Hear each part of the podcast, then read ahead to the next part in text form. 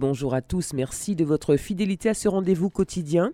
Ce matin, nous vous proposons notre chronique euh, dédiée à l'emploi Focus sur l'emploi et la formation que nous vous présentons maintenant depuis quelques semaines, euh, tous les lundis, en compagnie des collaborateurs et collaboratrices de l'agence Pôle Emploi du François. Et ce matin, euh, nous avons le plaisir d'accueillir Karine Rolling, elle est conseillère à l'emploi. Bonjour. Bonjour à tous. Merci d'avoir accepté notre invitation.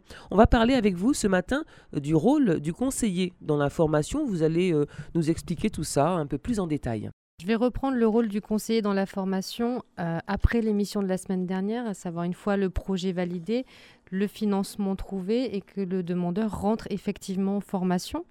Donc deux types de formation, principalement au niveau de l'action collective. Donc le conseiller Pôle Emploi vient en appui en amont même de la formation, à savoir il peut venir en aide euh, au centre de formation pour le recrutement, donc par l'organisation de sessions d'information collective pour les demandeurs d'emploi, mais aussi pour la mise en place des tests de recrutement pour la formation. Ensuite, à l'entrée en formation, euh, nous nous assurons que tous les dossiers de rémunération soient complets, bien entendu, ce dès le premier jour, de façon à ce que tout le monde puisse être payé dans les temps et assurer ainsi une certaine sérénité dans le déroulement de la formation, éviter qu'il ne puisse y avoir des, stress inutiles pour les demandeurs et qu'ils puissent vraiment se, lancer totalement dans leur formation sans penser au reste, en fait. Nous faisons aussi un bilan à mi-parcours avec le formateur, mais les stagiaires également, s'assurer que le cahier des charges est effectivement bien suivi, que les conditions de travail sont idéales, mais aussi que le plan de formation aussi est respecté. Ça, c'est très important. On est là pour veiller au respect du plan de formation. Et enfin, à la fin de la formation, nous venons en aide aux demandeurs d'emploi pour le technique, à savoir la réinscription, le bilan, s'assurer que les compétences sont bien acquises et ensuite les revoyer vers leur conseiller référent individuel pour la suite du parcours. On imagine que dans la plupart du temps, les, formations se passent, euh, tout se passe bien, il n'y a aucun problème. Néanmoins, si par exemple on est demandeur d'emploi, on est dans une entreprise, ça se passe pas bien au niveau du relationnel, etc., on se sent pas bien, on, se rend compte, tiens, pourquoi pas que finalement on est sur la mauvaise voie.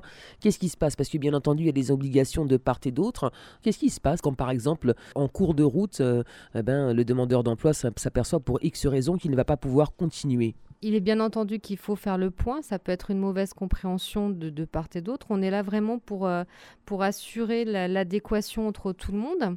Si vraiment le projet ne correspond pas, à ce moment-là, il pourra être euh, décidé d'être mis fin à la formation, bien entendu, et de retravailler le projet professionnel pour les aider vraiment à s'insérer plus durablement par la suite.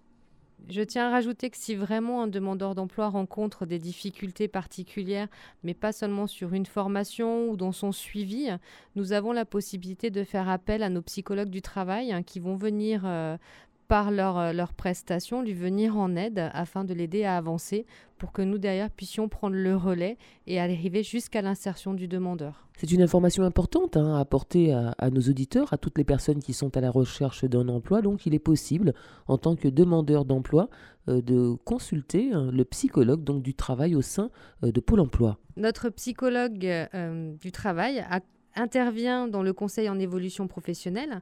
Donc ça fait partie de l'orientation spécialisée de Pôle Emploi qui permet d'aider à lever les freins et à accompagner vers les transitions professionnelles de façon à être le plus proche de l'emploi par la suite.